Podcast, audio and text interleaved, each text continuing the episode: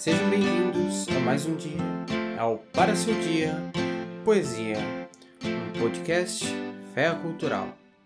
Meu nome é Dilson, eu serei seu host a partir de agora. E a poesia para o seu dia de hoje virá de Manuel Bandeira com o poema Os Sapos. Manuel Carneiro de Souza Bandeira Filho nasceu no dia 19 de abril de 1886 no Recife e faleceu em 13 de outubro de 1968, aos 82 anos, no Rio de Janeiro. Um dos principais poetas da primeira geração do modernismo, do próprio movimento modernista como um todo e, por que não, de toda a história da poesia brasileira, foi também o principal defensor da estética modernista. Estética modernista é essa que pregava versos livres e brancos, uma linguagem coloquial e fatos cotidianos e o folclore sendo utilizados como matéria-prima para os poemas. Os Sapos foi publicado pela primeira vez em 1919 no livro Carnaval, mas é mais notoriamente conhecido por ter sido declamado na Semana de Arte Moderna de 1922 por Ronald de Carvalho, sendo recebido às vaias pelo público presente. E vamos ao poema, seguido de uma breve análise. Enfunando os papos, saem da penumbra, aos pulos os sapos, a luz os deslumbra. Em ronco que a terra, berra o sapo-boi, meu pai foi à guerra. Não foi, foi, não foi. O sapo tanoeiro, parnasiano aguado, diz, meu consoleiro é bem martelado. Vede como primo em comer os hiatos, que arte, e nunca rimos termos cognatos.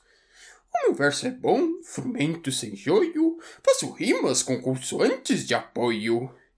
Foi por cinquenta anos que lhes dei a norma, reduzi sem danos a formas a forma.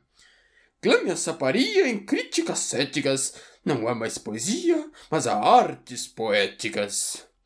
Urro, sapo boi, meu pai foi rei. Foi. Não foi. Foi. Não foi. Bradem um assomo o sapo tanoeiro. A grande arte é como lavor de joalheiro. O bem de estatuário, tudo quanto é belo, tudo quanto é vário, canta no martelo. Outros, sapos pipas, um mal em si cabe, falam pelas tripas. Sei. Não sabe. Sabe. Longe dessa grita, lá onde mais tensa, noite infinita verte a sombra imensa.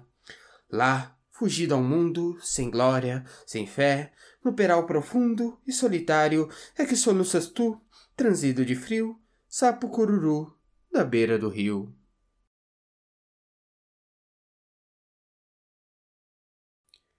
Não é difícil perceber o porquê das vaias ao poema. Ele é uma clara e ácida sátira à estética parnasiana, que há 50 anos era o movimento poético predominante na nossa literatura.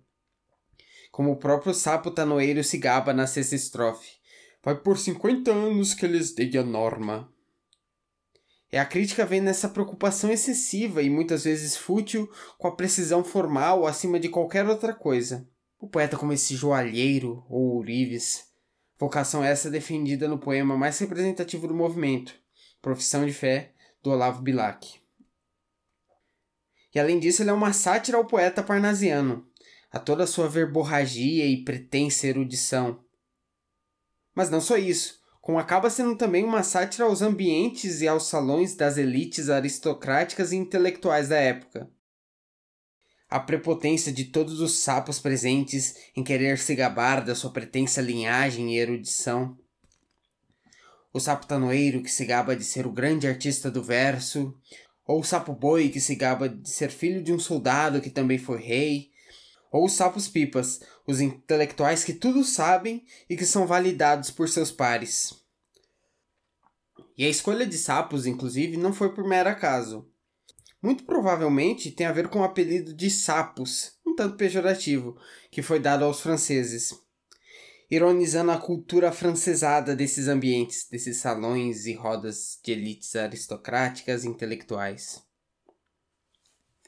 Enquanto esses sapos estão um querendo se achar mais que o outro, o sapo cururu, representante do povo, do cidadão comum, está longe de tudo isso, esquecido por todos. Sapo cururu este oriundo das cantigas populares, O folclore acaba sendo muito presente na obra de Manuel Bandeira. Aliás, a imagem do sapo cururu também pode ser interpretada como sendo o próprio Manuel Bandeira, isolado do ambiente daquela elite pretensiosa. Aliás, foi essa mesma elite intelectual e aristocrática que vaiou o poema na sua recitação na Semana de Arte Moderna de 22.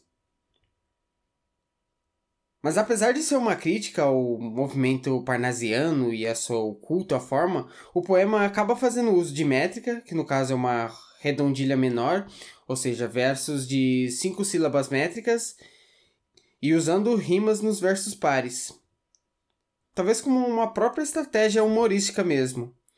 Além de satirizar essa pretensa qualidade parnasiana, usando um certo rigor formal para ironizar o uso do rigor formal, ela acaba ajudando a deixar o poema mais musical, a moda dos trovadores de escárnio e maldizer, o que acaba fazendo com que o poema ganhe mais efeito humorístico. Feita essa breve análise, vamos para a segunda leitura, seguida do encerramento.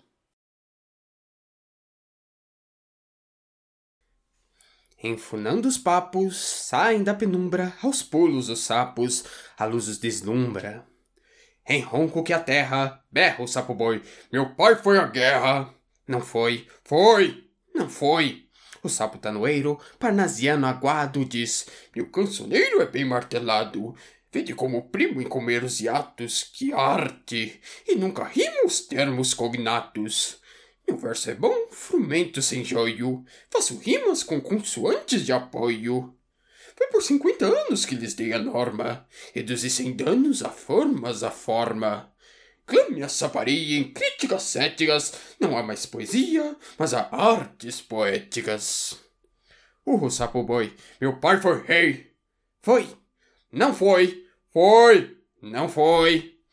Bradem um assomo, sapo tanoeiro. A grande arte é como um lavor de joalheiro, ou bem de estatuário, tudo quanto é belo, tudo quanto é vário, canta no martelo.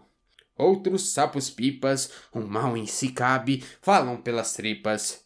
Sei, não sabe, sabe.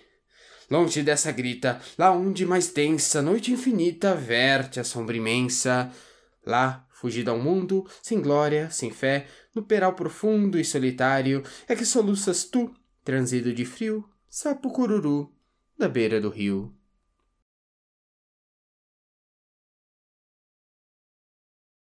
E essa foi a nossa poesia de hoje.